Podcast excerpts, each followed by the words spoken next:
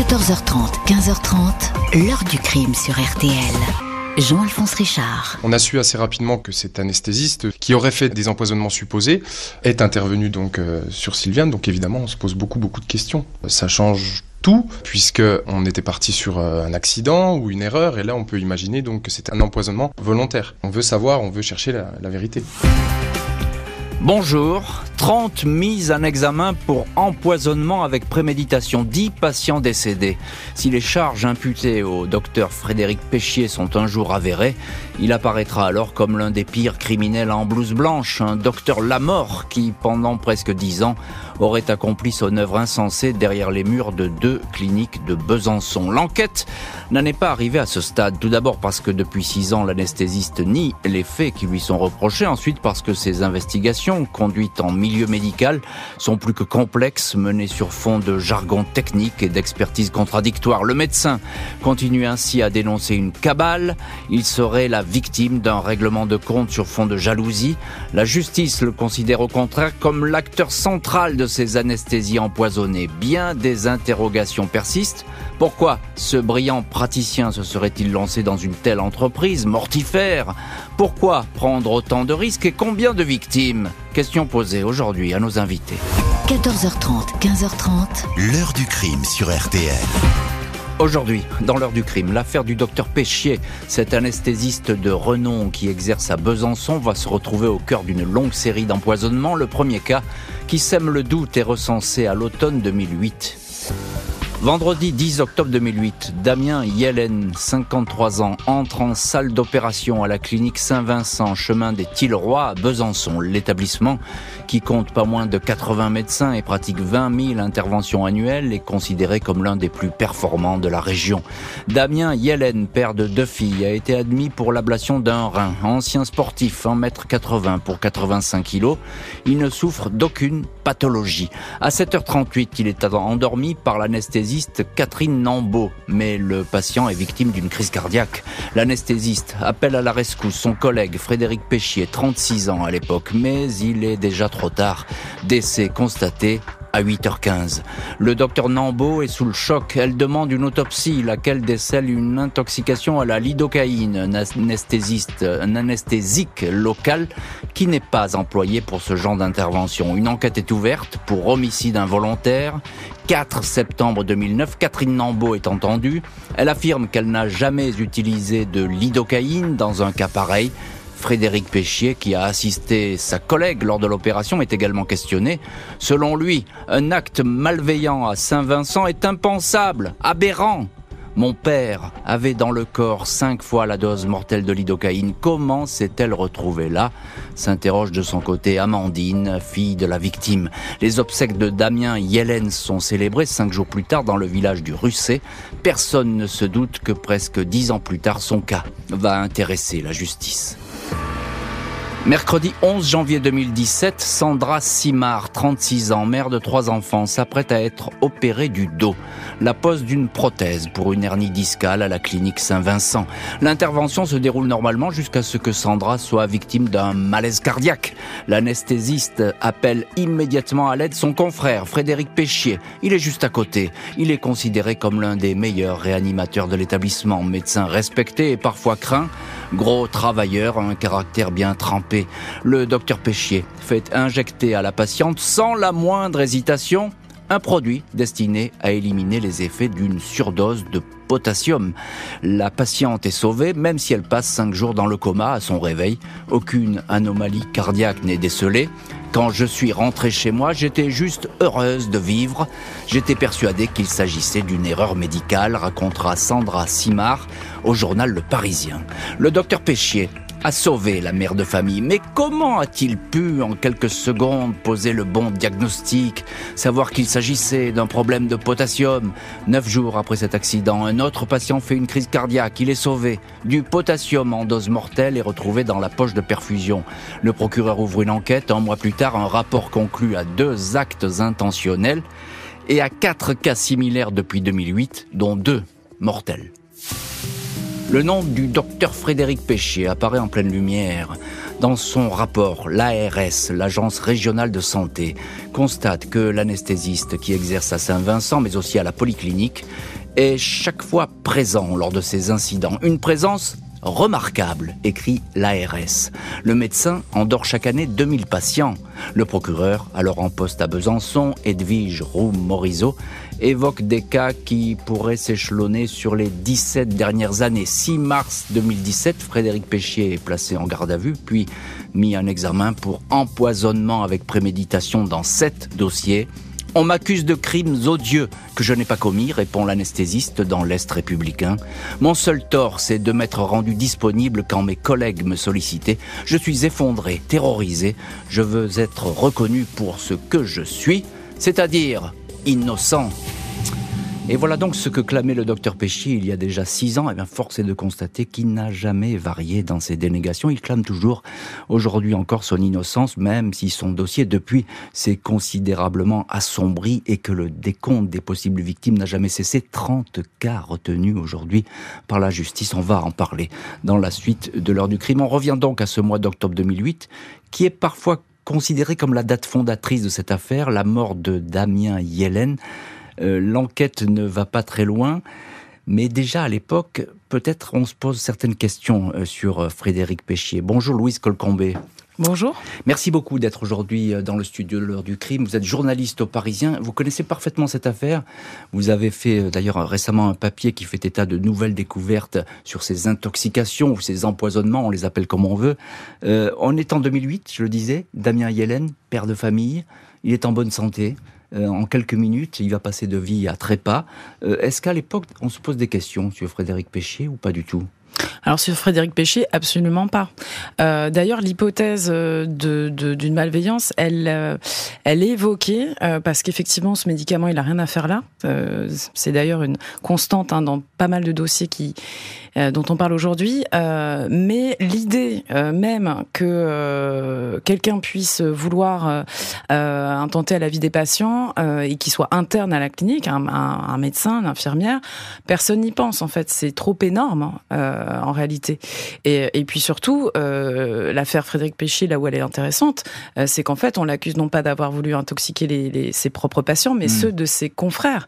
Donc en fait, ce oui, parce que c'est pas lui qui opère. Hein, il faut voilà, c'est pas hein, lui qui endort. En fait, ce sont toujours, sauf un cas d'ailleurs notable dont on parlera peut-être plus tard, mais c'est toujours ceux de ses confrères. Donc en fait, avant d'arriver à, à, Frédéric Péché, il faut il faut avoir une, une vue d'ensemble. Et en 2008, on l'a pas du tout. Pas du tout. Donc on est on part plutôt sur une erreur médicale ou quelque chose qui d'assez inexplicable. Euh, peut-être on a confondu entre deux poches euh, tel ou tel médicament. Voilà, il n'y a, a, pas un, de un accident, une erreur médicale. Il y, a une enquête qui va être ouverte, qui va durer longtemps et elle était toujours pas terminée au moment où l'affaire a vraiment explosé en fait. Donc euh, on n'avait pas de réponse et, et non, Frédéric Péchy à ce moment-là vraiment il n'est pas pas du tout dans les radars. Il n'est pas dans, dans, les radars. Alors Louis Colcombé, on, on, fait un bond dans le temps. On se retrouve en 2017. alors là c'est l'opération qui a failli coûter la vie à Sandra Simard, cette cette mère de famille. Euh, et là, euh, entre-temps, il s'est passé certaines choses, mais ça, on va le découvrir peut-être plus tard. En tout cas, la justice va enquêter. Et là, par contre, euh, Frédéric Péchier, on le montre du doigt. J'ai envie de vous demander pourquoi. Là, d'un seul coup, c'est lui qui apparaît, euh, la RS est saisie, il va y avoir des rapports, etc. Alors, euh, comme le disait son, avocat à l'époque, euh, dans une bonne formule, il me disait, on lui reproche d'être trop bon. Et effectivement, c'est ça, enfin c'est ça entre guillemets, c'est-à-dire que il est tout le temps là. Frédéric Péché, c'est quelqu'un qui est, très bon, très capé en réanimation, et il est toujours soit on l'appelle, soit il est dans le bloc à côté. Donc en fait, naturellement, il vient prêter main forte. Et là, en fait, il vient donner un diagnostic épatant. Et d'ailleurs, il va sauver euh, cette jeune femme. Diagnostic miracle, il faut bien le dire. Quasiment miracle, parce qu'en fait, ces gens-là, qu'il faut comprendre, c'est une clinique. Ensuite, quand euh, pour les suites, une fois qu'on a fait l'urgent, ils sont transférés au, CHU et à l'hôpital. En fait, c'est pas la première fois qu'on récupère des des, des, patients dans un drôle d'état de, de, la clinique. Et ça fait plusieurs fois qu'en fait, on tique.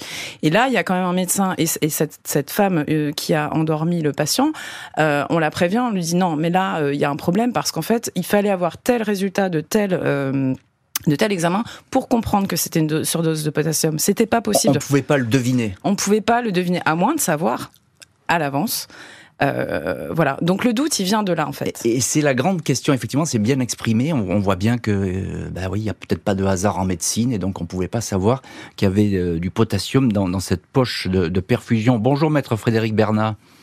Bonjour. Avocat euh, des partis civils, merci beaucoup d'être aujourd'hui avec nous dans l'heure du crime. Vous défendez dans cette affaire une vingtaine de victimes, c'est-à-dire euh, une bonne partie euh, des personnes qui sont concernées par cette histoire. On le disait avec Louise Colcombé à l'instant, Maître Bernat, finalement ce qu'on reproche au docteur Péchier, c'est d'être toujours présent. Il est toujours là quand il faut. C'est ça, c'est ça qui fait tiquer. Alors, c'est ce qui va interpeller euh, en partie euh, les enquêteurs au départ. C'est-à-dire que le cas Simard que vous venez d'évoquer, que je connais bien évidemment, mm. euh, il interpelle parce que là, comme vient de vous le rappeler Madame Colcombé, au niveau du CHU, on dit attendez, là il y a un vrai vrai souci et on va faire saisir du matériel médical. Et là, on va déterminer sans aucun doute possible qu'il y a eu un empoisonnement. Donc le cas Simard, il permet de déterminer qu'il y a eu un acte de malveillance. Et dans la suite, on va dérouler, on va, on va tirer un peu la pelote et hormis euh, ce qui vient de vous être rappelé par Madame Colcombé sur ce diagnostic extrêmement rapide et qui interpelle tout le monde. Bien sûr. Tout le monde va dire c'est c'est quand même très très surprenant et ça va rappeler qu'il y a de multiples EIG, c'est-à-dire des événements indésirables graves cardiaques, euh, depuis des années et des années, euh, notamment dans cette clinique et une autre. Et on va euh, dérouler, euh, démêler la pelote et on va se rendre compte par plusieurs recoupements euh, que mm. le docteur Péchier est au centre de tout cela. Mais maître Bernard, on, se pose tout de suite la question. le docteur Péchier, c'est quelqu'un qui, qui, est efficace et il a, il a vraiment une, une très très bonne réputation. Qu'est-ce qu'il est allé faire dans cette histoire? C'est la question qu'on se pose tout de suite.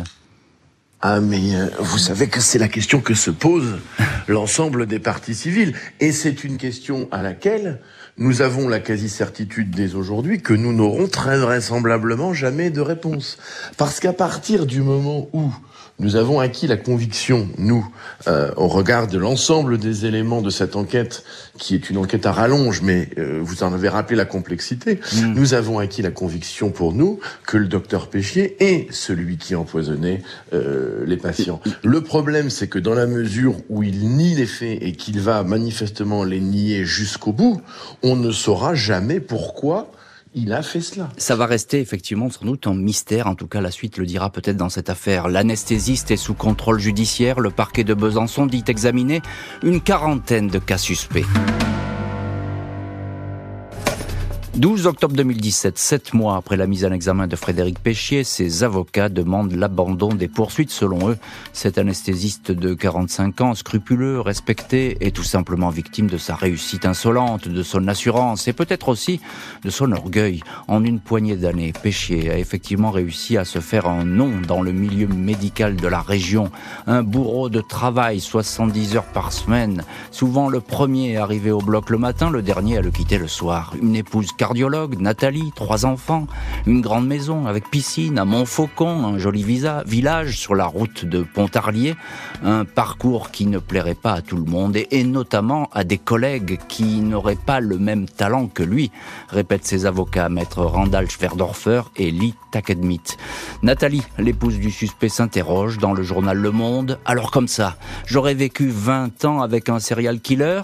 Le tort de Frédéric, c'est d'être le meilleur, le plus disponible et sans doute d'être trop gentil. La justice n'est pas disposée à desserrer son étau sur Frédéric Péchier. Elle recense inexorablement tous les incidents et accidents d'anesthésie survenus dans les établissements de la région. C'est EIG, les événements indésirables, graves comme on les appelle dans le jargon médical. Parmi ces affaires figure le cas du petit Teddy, 4 ans. 22 février 2016, le jeune patient est admis à Saint-Vincent pour une banale opération des amygdales. En 25 minutes, l'enfant fait deux arrêts cardiaques successifs à deux reprises. C'est le docteur Péchier qui intervient pour le ranimer. Teddy est entre la vie et la mort, transféré au CHU à Besançon. On sait que Teddy a été empoisonné au potassium. Il y avait une surdose qui a été mesurée dès son arrivée aux urgences. Il ne s'agit pas d'un aléa thérapeutique, assure le père de l'enfant. Ce dernier précise que sur le brancard a été retrouvée une seringue de lidocaïne qui n'avait pas à se trouver là, seringue conservée par le personnel hospitalier remise à la police. Teddy va survivre à cette épreuve mais souffre toujours de troubles neurologiques. On sait que c'est le pot de terre contre le pot de fer mais contrairement à ce que prétend la défense, le dossier est loin d'être vide, on ne les lâchera pas. J'y pense tous les matins en me levant, affirme le papa dans l'Est républicain. Janvier 2019, deux ans pile après le début de l'affaire, le procureur de Besançon, Étienne Manteau, révèle que quatre corps ont été exhumés. Il s'agit d'anciens patients décédés après leur passage dans la clinique de Besançon. Les dépouilles sont analysées afin de savoir si elles ne contiennent pas un taux anormal de potassium, substance retrouvée dans des poches anesthésiques et semble-t-il à l'origine des crises cardiaques fatales. Ces exhumations ont pour objectif de retrouver ou non des traces d'empoisonnement, précise le procureur. 14 mai 2019, l'anesthésiste est de nouveau placé en garde à vue. Cette fois, les cas suspects ont augmenté. Pas moins de 70 recensés, même si les enquêteurs sont déterminés à ne retenir que les plus probants. Après 48 heures de garde à vue, le docteur est mis en examen dans 17 nouveaux dossiers d'empoisonnement. Il aurait donc fait 24 victimes. Il évite l'incarcération, sous contrôle judiciaire, interdit de résider dans le Doubs, de pratiquer la médecine. Plusieurs familles de victimes ne comprennent pas pourquoi l'anesthésiste, au regard des charges qui lui sont imputées, n'a pas été écroué. Et parmi toutes ces personnes qui s'interrogent et demandent des comptes, une collègue de l'anesthésiste va se manifester et l'accuser d'avoir voulu la tuer. Mais on va en parler dans le chapitre suivant euh, de l'heure du crime. Louise Colcombé, on vous retrouve dans cette heure du crime. Vous êtes journaliste au Parisien. Euh, on entend ce que dit euh, l'épouse du docteur Péchier. Elle le défend et c'est bien normal, en tout cas à l'époque. mais on peut aussi comprendre pourquoi pas? Il dit moi, je suis victime de jalousie. On essaie de me faire porter le chapeau de ces histoires. En fait, on, a mis du produit dans ses poches et on n'attendait qu'une chose, c'est que je surgisse et que j'aille sauver ses patients. C'est ça ce qu'il dit Péchier. Alors il dit euh, je veux je veux pas parler à la place de sa défense, mais moi, ce que je comprends de sa ligne, c'est qu'il considère pas forcément qu'il euh, y a eu un empoisonneur et qu'on l'aurait, on lui ferait porter le chapeau. Lui il parle plutôt de, de, de, de, méconnaissance de ses collègues qui sont pas forcément bons, qu'on pu se tromper. Par exemple, des erreurs grossières ont été euh, évoquées, hein, le fait de se tromper, de mettre euh, une seringue sous-cutanée ou en, ou en intraveineuse, c'est-à-dire qu'on on, on, plante dans la veine au lieu de, de, le mettre juste dans le bras. Enfin, des choses comme ça. Euh, lui, euh, en tout cas, il considère qu'il a fait son boulot, qu'il a même été au-delà puisqu'il a rendu service à ses collègues, qui d'ailleurs lui en savaient gré. Hein, euh, ils sont tous tombés des nues quand il été mis en cause. Hein. Euh, et, et, et, lui, pour lui, il y a un empoisonnement, c'est celui qui le concerne. Mais pour le reste, euh, lui, sa ligne de défense, c'est-à-dire qu'en tout cas, c'est pas lui, c'est pas à lui dire qui c'est. En tout cas, ce n'est pas lui. Empoisonnement qui le concerne, il faut, préciser un Alors voilà, le dernier, dernier de la de la série, parce qu'on a commencé Yélène, Monsieur Yélène, c'est le premier 2008, et le dernier, euh, euh, c'est le, c'est Monsieur Gandon, postérieur au cas de Sandra Simard dont on a parlé. C'est au moment de Sandra Simard que tout se déclenche en fait. Là, là, il y a hmm. l'enquête, les policiers débarquent, euh, etc. Et le jour même où, euh, c'est à peu près un mois plus tard, les enquêteurs sont euh, dans la clinique et, euh, et ben là, ce jour-là, c'est Monsieur Péché qui est lui-même victime, enfin en tout cas victime indirecte, hein, puisque évidemment la victime c'est son patient, d'un empoisonnement avec une poche qui est trouée. C'est ça, c'est c'est énorme parce qu'il y a des trous partout. il s'en plaint et d'ailleurs on va rattraper les, les, enquêteurs qui sont en train de partir en disant attendez, bah, il y a eu un cas ce matin et donc ils vont enquêter là-dessus. Et aujourd'hui, euh, ce qui est dit par l'accusation, c'est qu'en fait, c'est un cas alibi qui aurait été monté grossièrement par euh, le docteur Péché sentant le vent tourner et se disant je suis le seul qui n'a pas été touché et donc il faut que je me crée un EIG euh, pour sortir de la liste des suspects. C'est ça, pour que je ne sois plus. Euh, c'est un peu tordu. Il faut, faut se mettre dans la, dans la, dans, dans, dans, dans ce raisonnement que c'est lui pour se dire il a voulu se dédouaner en s'en créant. C'est en tout cas la version de l'accusation. C'est ce que l'accusation dit, hein, bien sûr. Aujourd'hui, il faut bien le dire, le docteur Péché, il est présumé innocent. Il faut le répéter, et le répéter encore. Euh, voilà, il est sous contrôle judiciaire, mais ça n'en fait pas pour autant un, un coupable avéré. Bonjour, maître Randall Schwerdorfer. Bonjour, monsieur Richard. Merci beaucoup, vous aussi, d'avoir accepté l'invitation de l'heure du crime et de nous accorder quelques minutes au, téléphone. Euh, maître, on, entend ce qui est dit euh, sur votre client, le docteur Péchier. Euh, vous, vous dénoncez évidemment une enquête à charge, c'est ça? Mais on le dénonce depuis même avant la mise en examen de Frédéric Péchier. Dans cette affaire-là, avant que Frédéric Péchier soit mis en examen, avant qu'il y ait les moindres investigations sérieuses, avant qu'il y ait les moindres rapports d'expertise, pour les juges d'instruction, le procureur de la République de Besançon, la police judiciaire, mhm. des soignants et des intervenants de la polyclinique, c'est Frédéric Péché qui est désigné comme le coupable potentiel. Et tous les actes d'investigation n'ont qu'une seule logique depuis mhm. six ans, c'est tenter de démontrer que le coupable c'est Frédéric Péché concernant les empoisonnements.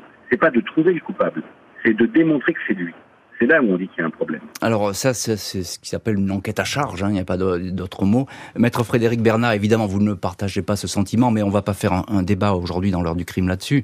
Euh, vous aurez le temps de vous expliquer si un jour il y a un procès devant la, cour d'assises.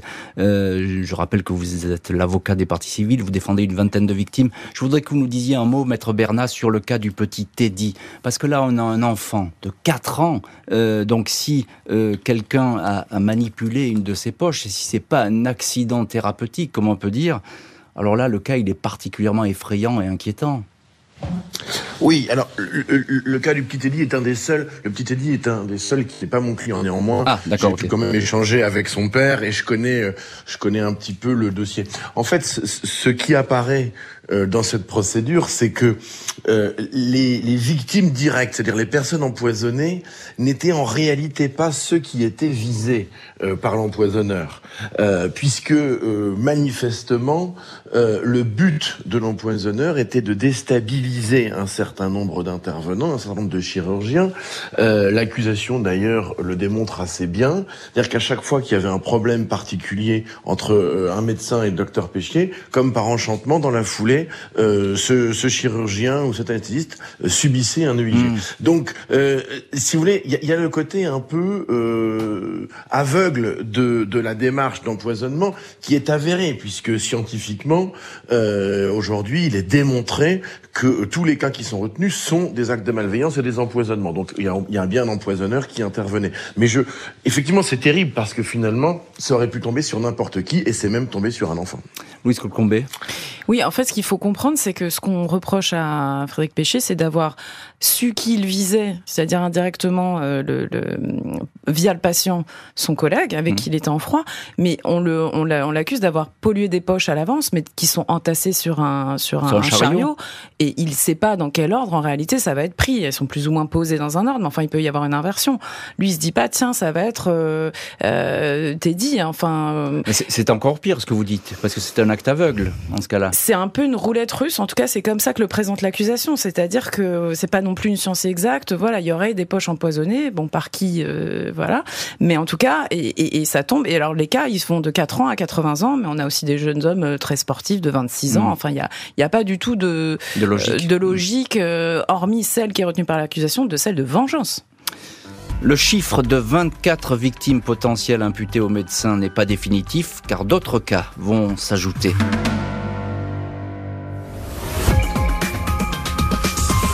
C'est un moment terrible pour moi. Je suis innocent de tout ce qui est, de toutes les accusations qui sont à mon encontre. J'ai foi en la justice et euh, j'espère que l'affaire va vite avancer. 15 avril 2016. Le docteur Catherine Nambeau, anesthésiste à la clinique Saint-Vincent de Besançon, doit se faire opérer.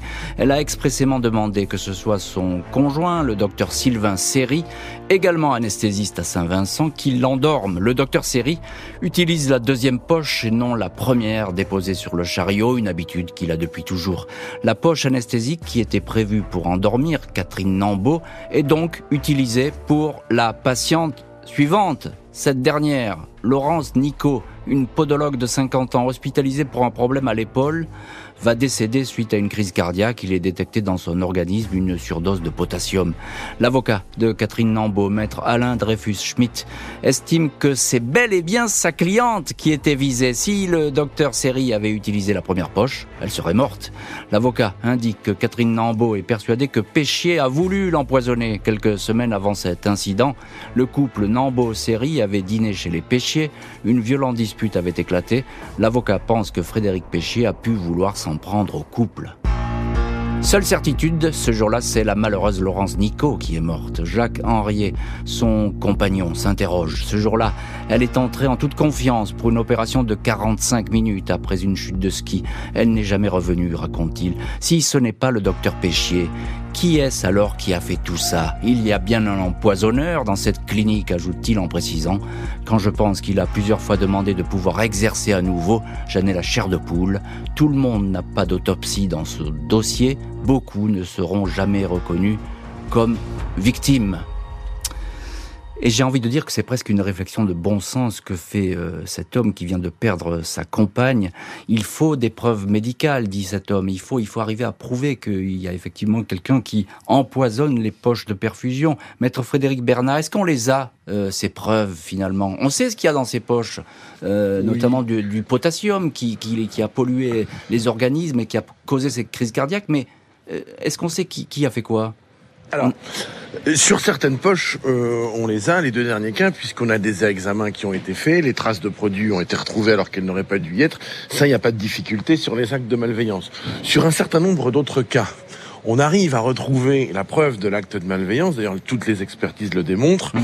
pour les cas qui sont retenus. C'est-à-dire que, par exemple, les cas où vous avez des exhumations, on retrouve des produits habituellement utilisés par l'empoisonneur qui n'ont pas été utilisés officiellement dans le cadre de l'opération. Mhm. Et comme on retrouve ces produits mortels dans euh, les dépouilles, eh bien, ça ne fait aucun doute, si vous voulez, sur les empoisonnements. Et inversement, pour ceux pour qui on a pu analyser a posteriori euh, les prélèvements, on a retrouvé la trace de produits qui n'avaient pas à y figurer donc l'empoisonnement, il ne fait aucun doute sur tous les cas qui sont retenus aujourd'hui. Il n'y a pas de doute technique sur l'empoisonneur.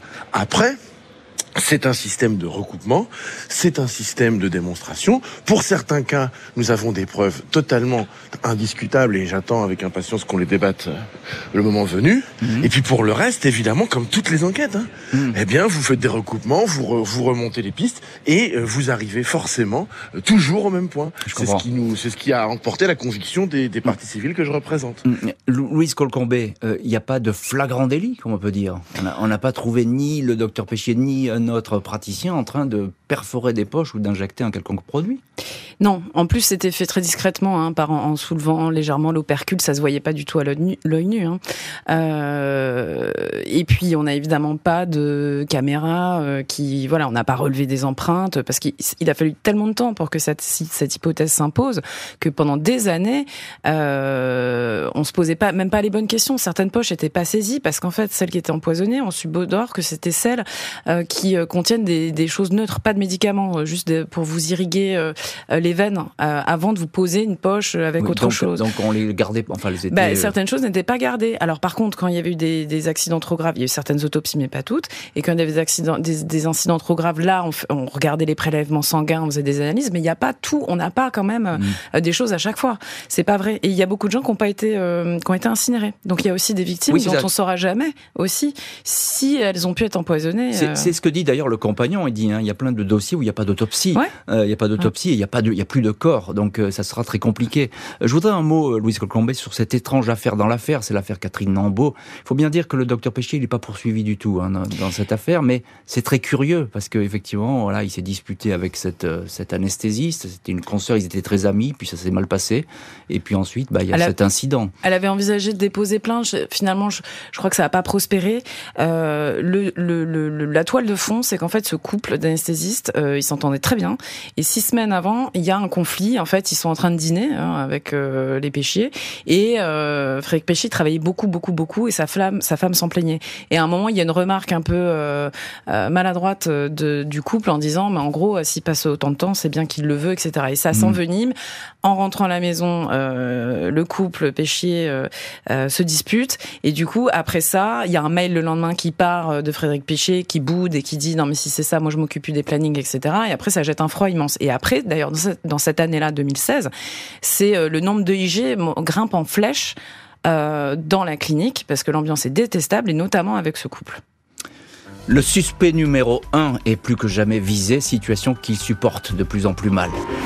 Avril 2019, des profilers mandatés par le juge d'instruction pour savoir à quoi peut ressembler l'empoisonneur de Besançon rendent un rapport de 44 pages. Ces experts n'ont jamais rencontré Frédéric Péchier. Selon eux, l'homme qui agit ainsi, l'empoisonneur mystère, est un criminel averti dont le mode opératoire relève une froideur affective. L'attaque est invisible, la mort des victimes n'est pas l'objectif recherché, mais la préméditation est évidente, est-il indiqué dans ce rapport. Après avoir étudié les conversations téléphoniques du docteur Péchier, ces mêmes profilers considèrent que celui-ci présente une personnalité organisée sur un mode pervers, avec une forte composante narcissique, un homme qui peut se montrer arrogant égocentré. Le médecin présenterait encore une absence de morale. L'avocat de Frédéric Péchier, Randall Schwerdorfer, s'insurge contre ces conclusions de psychocriminologue, une pseudo-science qui laisse la porte ouverte à des analyses douteuses et subjectives. 30 septembre 2021, après 55 mois de mise en cause, l'anesthésiste de Besançon se défenestre en se jetant du premier étage de la maison de ses parents près de Poitiers là où il réside depuis deux ans. Le médecin est retrouvé avec une dizaine de fractures sous tout le corps et des hématomes au crâne. Le pronostic vital est un temps engagé avant que son état s'améliore. Le procureur de Besançon fait savoir que l'enquête n'est pas mise entre parenthèses, investigation fastidieuse ponctuée de trois séries d'expertise et de contre-expertise. Le suspect ne sera reconvoqué par le juge que près de deux ans plus tard. Et dans cette heure du crime, on retrouve Louise Colcombé, journaliste au journal Le Parisien, qui est dans le studio aujourd'hui de, l'heure du crime. Un mot, Louise, sur ces expertises des, profilers et puis aussi des psychiatres, parce que même un éminent psychiatre, le docteur Zaguri, a, été, a examiné le docteur Péchier. Oui, alors ils sont assez divisés. Euh, effectivement, ils n'ont pas du tout la même méthodologie. Hein. Les premiers, ils ont travaillé sur dossier, les écoutes, euh, sans l'avoir rencontré.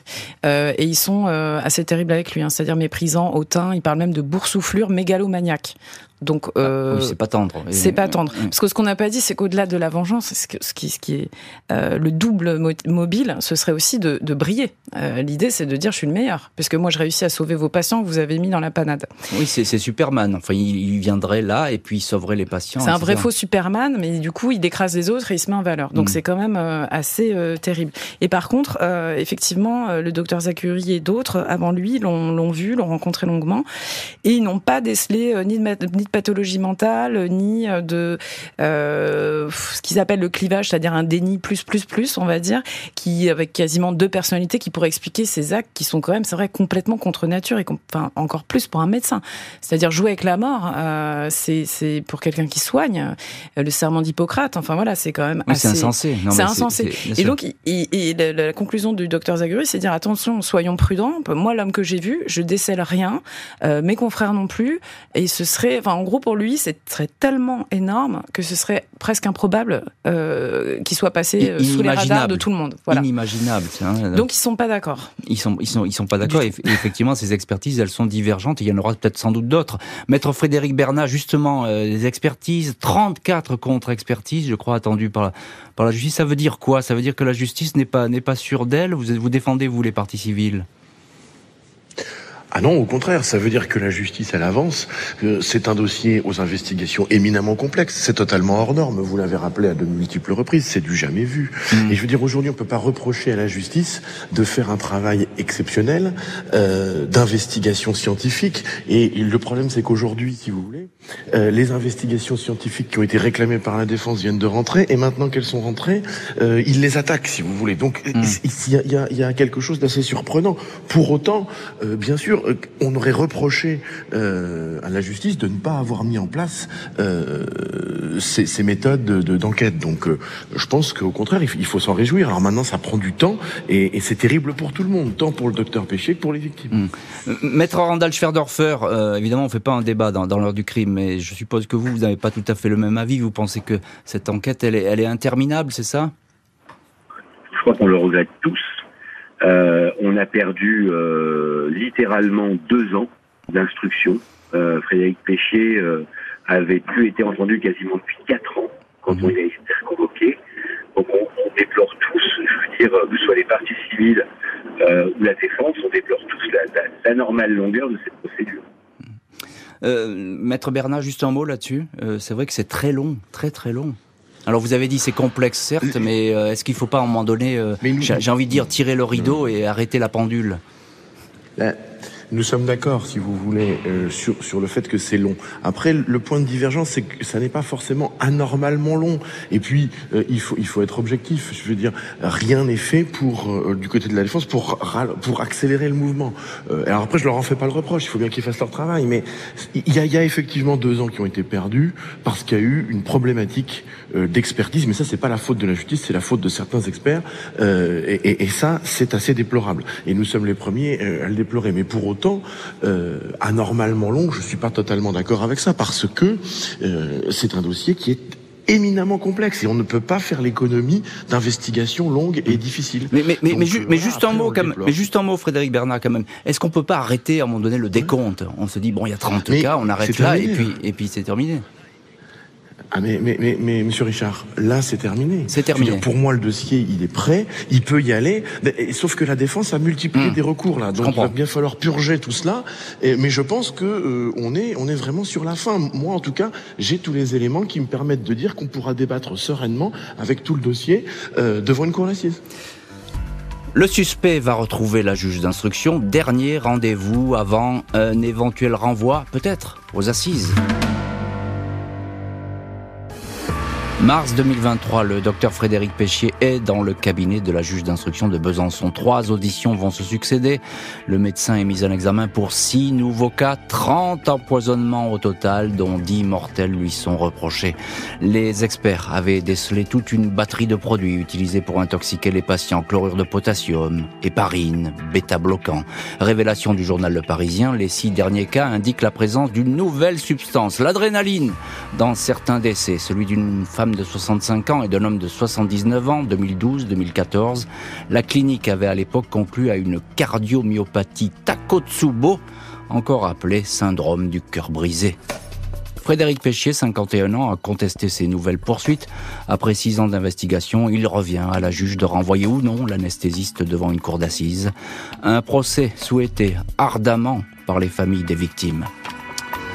Et dans cette heure du crime, on retrouve Louise Colcombé, journaliste au Parisien, qui suit cette affaire de très près, qui a écrit de nombreux papiers. C'est vous, euh, Louise Colcombé, qui avez révélé cette présence de nouvelles substances, l'adrénaline. Alors la question, elle est très simple. Ça veut dire que l'empoisonneur, je dis pas que c'est le docteur Péchier, et encore une fois, il est présumé innocent, et il faut le répéter et le répéter encore. Mais ça veut dire qu'il y a quelqu'un qui a trafiqué ses poches de toute manière. Euh, ça veut dire qu'il a toujours varié euh, dans ses méthodes, cet empoisonneur? Oui, il y a plusieurs substances, plusieurs complications possibles qui en découlaient. Euh, ce qui explique aussi pourquoi, euh, c'est vrai quand on prend ça de loin, on se dit mais comment ils s'en sont pas rendus compte avant? Mais effectivement, euh, ça, ça a semé le trouble en fait. Enfin, ça, ça, ça noyait les soupçons, si vous voulez. C'était pas toujours la même chose.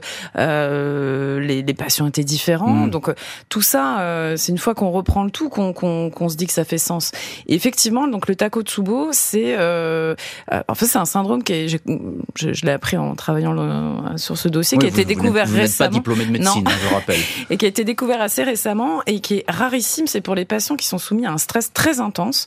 Et euh, plusieurs fois, euh, la clinique Saint-Vincent, on a euh, une, une, probabilité de Takotsubo, une statistique euh, improbable. C'est-à-dire ils en ont eu, je crois, 12 en 16 ans. Alors que c'est très rare. c'est hein. extrêmement rare. Ouais. Et en fait, parfois, je pense que c'était par, parce qu'ils n'avaient pas mieux, ils savaient pas décrire. Et parfois aussi, ils pensent, l'accusation pense en tout cas, qu'on a pu singer les effets d'un Takotsubo c'est un, japonais qui a, qui a trouvé ce nom. Ça veut dire piège à poulpe parce que le cœur ressemble à un piège à poulpe. Et en fait, euh, se rétracte. C'est voilà. Et c'est en fait c'est un surplus d'adrénaline, enfin comme comme quand on est en, en, stress en fait.